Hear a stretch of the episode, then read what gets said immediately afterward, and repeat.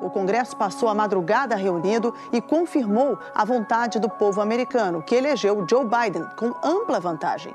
Joe Biden and Kamala Harris will be the president and the vice president according to the ballots that have been given to us.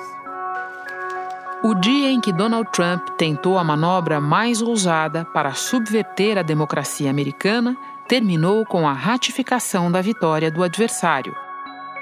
E seus desdobramentos. A invasão é vista como uma grande falha de segurança. O diretor da Polícia Federal prometeu uma investigação abrangente e punição aos criminosos. Vários assessores próximos de Trump pediram demissão nas últimas 24 horas.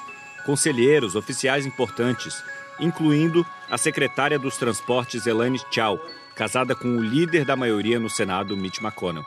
As redes sociais, Twitter, Facebook, Instagram, bloquearam temporariamente o acesso de Donald Trump às redes dele por ele ter postado um vídeo e basicamente retomando o assunto de ter sido roubada a eleição, enquanto os manifestantes estavam ainda invadindo o Capitólio americano. O fundador do Facebook, Mark Zuckerberg, disse que os riscos de deixar o presidente americano postar livremente na maior rede social do mundo são grandes demais. Calado em suas redes, Trump falou por intermediários, o presidente Donald Trump divulgou um comunicado pela rede social de um porta-voz da Casa Branca. Embora eu discorde totalmente do resultado da eleição, e os fatos confirmam isso, haverá uma transição ordeira em 20 de janeiro. Ele disse ainda que, enquanto isso representa o fim do maior primeiro mandato da história presidencial, é apenas o começo da luta para tornar a América grande novamente. São 12 dias mas há quem não queira esperar tanto tempo. Uh, some of the highest members of our government are discussing the possibility of invoking the 25th Amendment. Dizem que nos gabinetes do governo chegou-se a debater uma medida extraordinária, a remoção do presidente do cargo que é prevista na 25ª emenda. I join the Senate Democratic leader in calling on the Vice President to remove this president by immediately invoking the 25th Amendment. If the Vice President and Cabinet do not act, the Congress may be prepared to move forward with impeachment. E deputados e senadores e pelo menos um grande grupo empresarial americano pedem agora um novo processo de impeachment ou o afastamento imediato do presidente. Diante da fervura, a noite Trump veio com um pouco de água fria. Agora o Congresso certificou os resultados. Um novo governo vai começar em 20 de janeiro. E o meu foco agora é garantir uma transmissão suave de poder.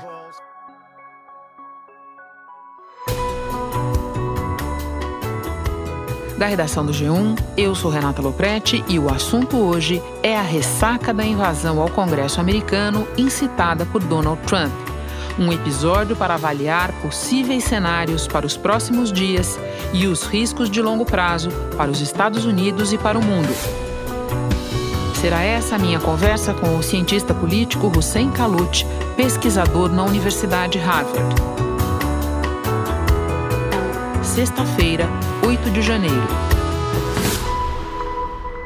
Hussein, impeachment agora é uma palavra de ordem que a gente tem ouvido bastante de quarta para quinta-feira. Antes de a gente falar em calendário, vamos nos deter nos fatos. Existe base legal para impeachment, porque quando a gente olha o comportamento do Nixon e compara com o comportamento do Trump agora, a gente chega à conclusão que por muito menos o Nixon foi removido uhum. de cena. Bom, é, Renata, eu acho que é, as circunstâncias que é, nortearam o impeachment do Nixon naquela conjuntura são muito, muito diferentes das circunstâncias que é, acometem a administração Trump. O ponto é, central é que o Trump está há duas semanas de terminar o mandato. E um processo de impeachment a esta altura se demonstra difícil sob a perspectiva política. O impeachment não é um, um julgamento baseado nas regras e nas normas jurídicas. É um julgamento estritamente político em que tem que se provar crime de responsabilidade do presidente. Muito bem. No processo de impeachment, se ele for iniciado, o presidente tem, tem que se instalar para uma comissão o presidente tem um direito ao contraditório, então tem um rito, e esse rito ele precisa passar pelas duas casas do Congresso. Pela Câmara dos Deputados e pelo Senado americano. Então, não há tempo hábil, tempo suficiente para iniciar e concluir um processo de impeachment a menos de duas semanas do Trump concluir o mandato. Apesar de haver uma evidência de crime de responsabilidade, cujo presidente eh, incitou de forma aberta a, o ataque ao Capitólio. No dia 19 de dezembro, o presidente Donald Trump já convocava os apoiadores nas redes sociais.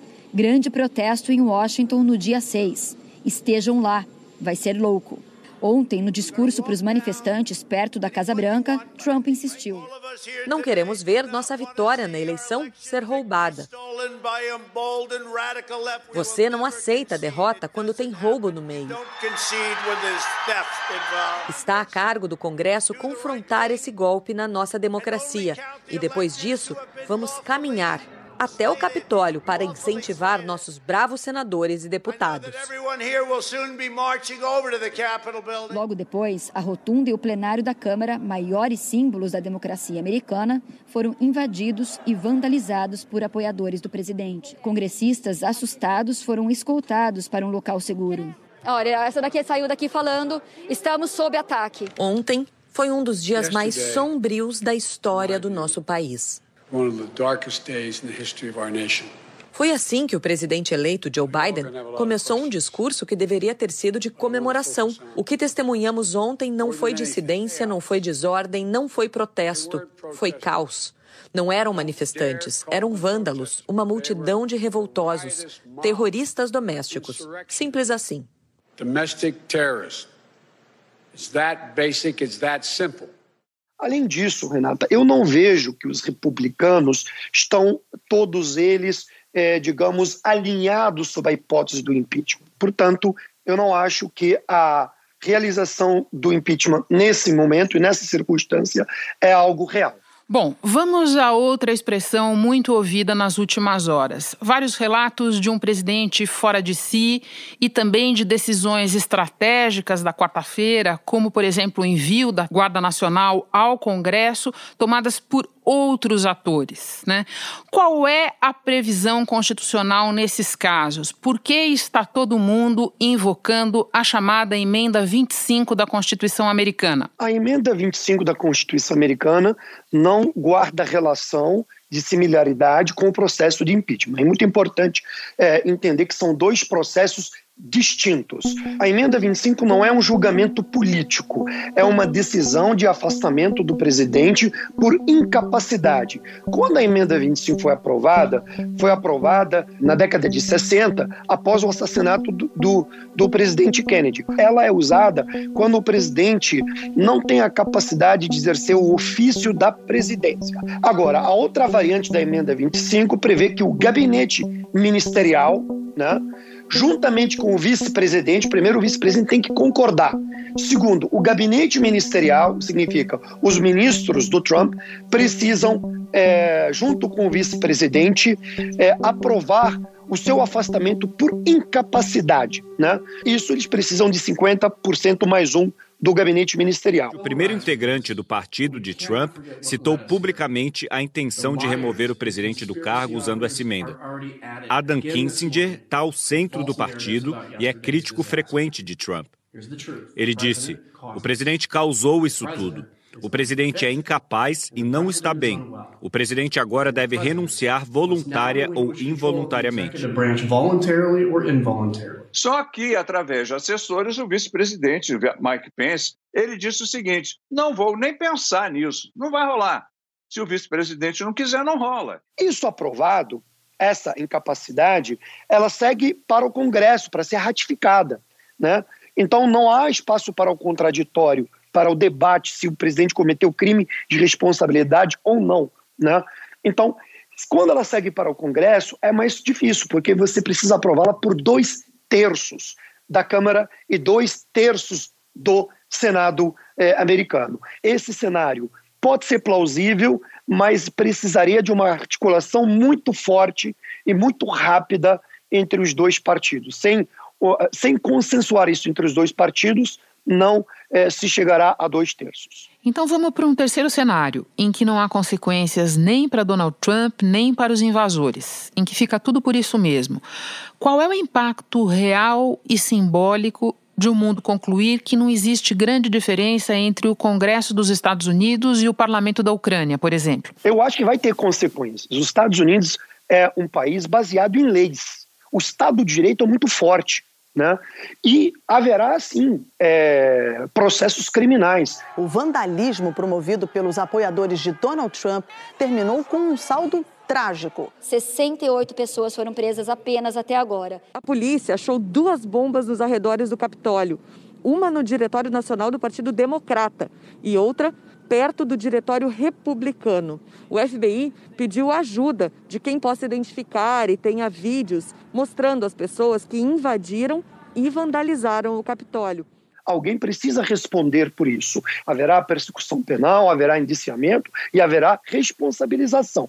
Agora, essa responsabilização, se ela vai alcançar o Trump ou não, não está muito claro. Mas sim, pode, sim, é, o presidente Trump, depois de ter seu mandato é, concluído, ser é, indiciado ou ser arrolado num processo jurídico como um dos co-responsáveis pelo incitamento ao ao ocorrido uh, no ataque ao, ao, ao, Capitólio. A repercussão internacional está sendo enorme diante de uma situação inimaginável na principal democracia do mundo. Na imprensa, as manchetes em todo o planeta destacaram a violência na capital americana, com palavras como caos, Capitólio sob cerco, um ataque à democracia, tentativa de golpe, um último capítulo do legado tóxico de Trump.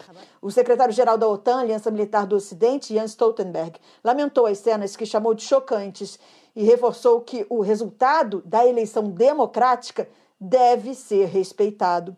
O secretário-geral das Nações Unidas, Antônio Guterres, afirmou que, nessas circunstâncias, é importante que os líderes políticos deixem claro aos seus apoiadores a necessidade de evitar a violência e respeitar os processos democráticos e o Estado de Direito. Agora, além disso, o Trump pode sofrer outros, outros processos de responsabilização é, sobre que abuso é, de poder é, abuso de suas prerrogativas no uso do cargo, ele pode sofrer outros processos é, de outra natureza que podem alijá-lo da política.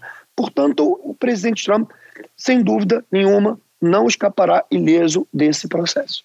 Sobre a ideia de Trump ser alijado da política, não te parece uma ideia destoante com o fato de que ele ainda tem um apoio popular expressivo e de que uma parcela significativa da população americana acredita na fábula da eleição fraudada? O Partido Republicano está na lona. Ele termina, o Trump termina a administração dele como o único presidente da história dos Estados Unidos que incitou um ato antidemocrático contra a Casa do Povo. Tá?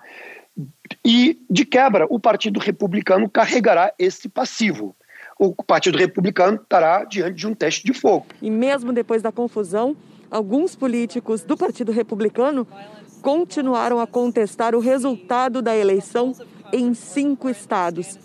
Mas todos foram rejeitados pela grande maioria, tanto na Câmara quanto no Senado, depois que as sessões foram retomadas. Ou se reinventa ou afunda junto com Trump.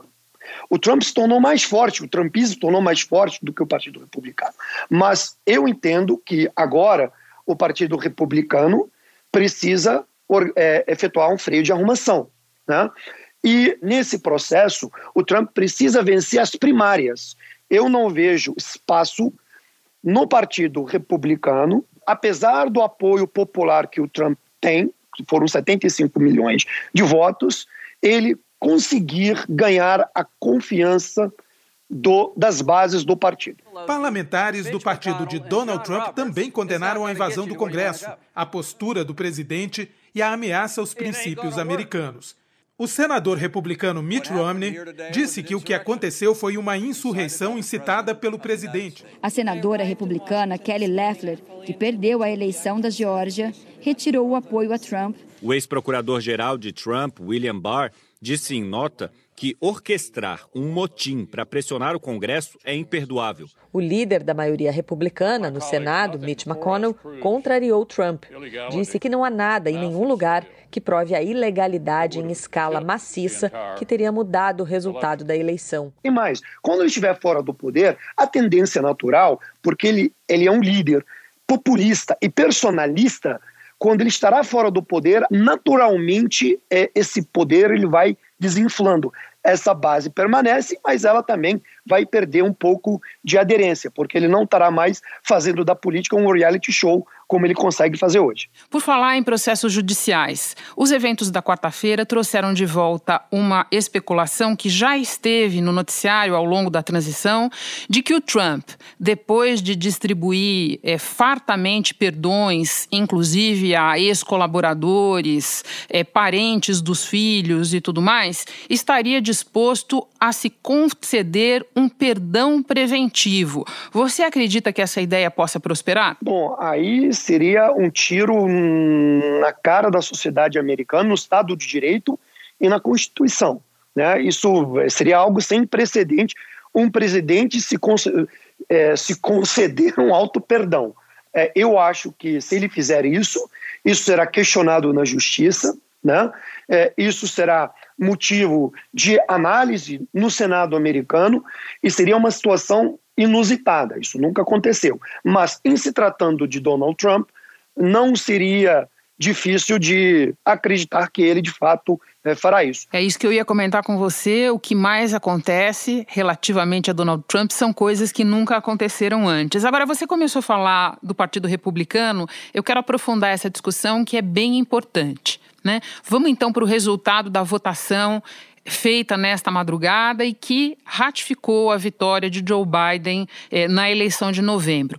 O que que a sessão e o posicionamento dos republicanos nos diz sobre a guerra civil dentro do partido? Eu estou tomando emprestada a expressão do professor Oliver Stunkel aqui mesmo no assunto.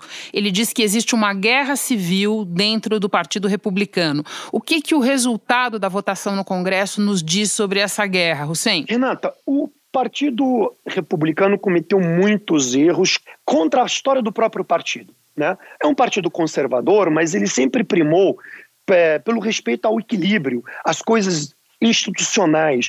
E, por último, o Partido Republicano, algumas lideranças específicas do Partido Republicano que têm um controle é, sobre é, a máquina é, do partido endossaram as teorias conspiratórias do Donald Trump a respeito de fraude na no processo eleitoral. Ou seja, eles deram um esteio ao questionamento da integridade do processo eleitoral americano. O deputado Paul Gosar, republicano, fez a primeira objeção, apoiado pelo senador Ted Cruz. Alegou que os votos do Estado foram irregulares. Isso fez com que senadores e deputados se dividissem para discutir. Essas mesmas lideranças republicanas, elas também endossaram e apoiaram as ações judiciais injustificadas que o Trump moveu e não ganhou nenhuma em 103, em 103 ações judiciais mobilizadas por seus advogados. Essas mesmas pessoas, essas mesmas lideranças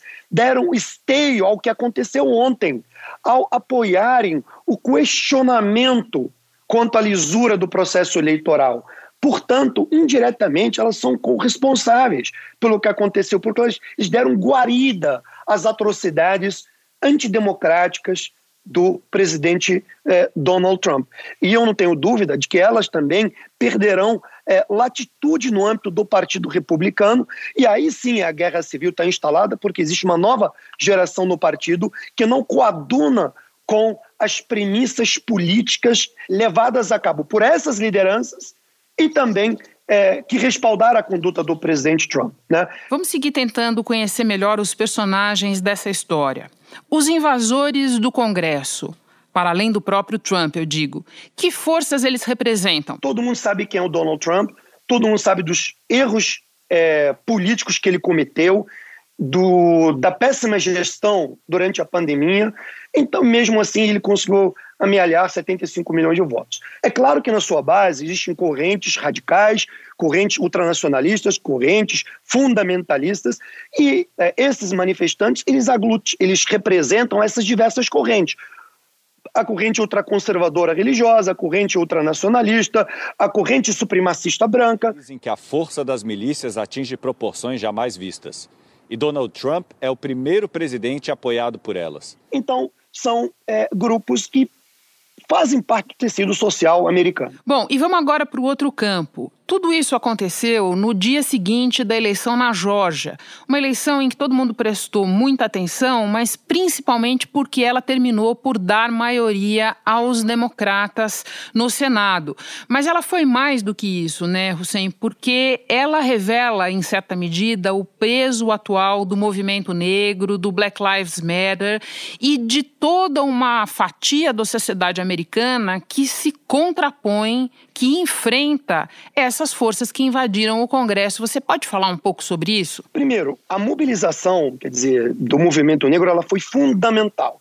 Eles foram extremamente competentes no trabalho que fizeram na Geórgia, ao conseguir é, essas duas cadeiras. O dia começou com a vitória democrata no segundo turno da eleição para senador na Geórgia. O democrata Rafael Warnock venceu a republicana Kelly Loeffler e se tornou o primeiro negro eleito para o Senado pelo Estado. E o democrata John Ossoff derrotou David Perdue. O Senado ficou dividido. A partir do dia 20 de janeiro, a responsável por desempatar qualquer votação será a vice-presidente Kamala Harris. Mas, ao mesmo tempo, na Carolina do Sul, por exemplo, o Lindsey Graham acabou se impondo ao seu adversário é, afro-americano do campo democrata. Só um detalhe: Lindsey Graham, que finalmente se apartou do Trump na sessão do Congresso, claramente, né? All I can say is uh, count me out. Enough is enough. And when it's over, it is over. It is over. The final thing, Joe Biden. I've traveled the world with Joe. I hoped he lost. I prayed he would lose. He won. Isso dito não significa que os movimentos supremacistas brancos, os movimentos neoconservadores, os movimentos ultra-radicais do campo da extrema-direita vão se apagar. Não vão se apagar. Né? Eles seguirão existindo na sociedade americana e seguirão tendo voz é, na sociedade americana. Talvez menos com um novo presidente, mas seguirão é, existindo. Então, esse é um trabalho que o mov movimento negro precisa fazer no longo prazo. É importante não fazer comparações com a Guerra Civil Americana, porque é outra conjuntura histórica, não tem nada a ver, e também de não entrar na verborragia de, da utilização é, de um golpe. O que aconteceu ontem foi um ato é, grave, violento, de vandalismo, de ataque à democracia. Mas não é um golpe, porque o golpe é, tem outras características. O golpe enseja remoção de poder, né? enseja a instalação pelas vias de força de uma ditadura. Mesmo quando o golpe não dá certo. Mesmo quando não dá certo, mas não foi um golpe, porque teria sido golpe, de fato, talvez, se a vitória do Biden não tivesse sido ratificada. Aí teríamos espaço para discutir a teoria de golpe, né? Mas que se provou ontem que a democracia segue vívida e vigindo nos Estados Unidos. Então é que o Congresso americano, as duas casas, ratificaram é, a soberania do voto popular. Negar a integridade do processo eleitoral, mesmo diante de todas as evidências que ele foi legítimo, é uma manobra que os aproveitadores de plantão podem copiar até de maneira preventiva, vide o exemplo do presidente Bolsonaro. Nesse sentido, qual será o efeito do espetáculo do Trump para o mundo? Nesse caso, o presidente Bolsonaro imita Trump em tudo, até nos erros, né? E aí eu acho que o roteiro para 2022 está dado. O presidente Jair Bolsonaro ainda usou os acontecimentos espantosos dos Estados Unidos para voltar a questionar o sistema eleitoral brasileiro. Mais uma vez, sem apresentar absolutamente nenhuma prova, como Donald Trump. Aqui no Brasil, se tivermos o voto eletrônico em 22, vai ser a mesma coisa. A fraude existe. Aí a imprensa vai falar sem provas, diz que a fraude existe. Eu não vou responder esses canalhas da imprensa mais, tá certo? Eu só fui eleito porque tive muito voto em 18. Fecha aspas. Presidente Bolsonaro venceu a eleição no Brasil, foi proclamado presidente da República e falou em fraude. Se tivesse tido fraude, não teria vencido a eleição. Quer dizer, ele, ele teria argumento para disputar juridicamente essa narrativa. Mas não tem. Portanto, o roteiro está dado. Eu acho que é, o governo, o, o, presidente Bolsonaro lança esses balões de ensaio para animar a sua base. O presidente brasileiro se permitiu fazer uma previsão em tom de ameaça. Abre aspas. Se nós não tivermos o voto impresso em 22, uma maneira de auditar o voto, nós vamos ter problema pior que os Estados Unidos. Fecha aspas. E não tenho dúvidas de que chegaremos em 22 com uma, uma elevada tensão sociopolítica é, no cenário nacional, é, com possibilidades reais de confrontação de rua. É um cenário que é, me preocupa muito e eu não vejo o presidente da República sendo responsável e consequente na utilização das palavras ao falar dessa matéria é, e ao falar é, de fraude né, é, no Brasil e também falar de fraude em outros países cujo qual ele não deveria fazê-lo é, em defesa do interesse nacional brasileiro. Ele está se miscuindo na política interna de outros países. Hussein, muito obrigada pela conversa. Bom trabalho para você aí. Obrigado, Renata. É um privilégio falar contigo e no seu programa. Este foi o assunto podcast diário do G1. De segunda a sexta, nós aprofundamos um tema relevante do noticiário em conversas com repórteres, especialistas e personagens da notícia. O assunto está disponível no G1 e também no Google Podcasts, Apple Podcasts, Spotify, Castbox, Deezer, Amazon Music. Nas plataformas digitais de áudio dá para seguir a gente e assim não perder nenhum episódio. Comigo na equipe do podcast estão Mônica Mariotti, Isabel Seta, Jéssica Rocha, Luiz Felipe Silva, Tiago Kazuroski, Giovanni Reginato e Renata Bitar. Nesta semana colaborou também Laís Modelli. Eu sou Renata Loprete e fico por aqui. Até o próximo assunto.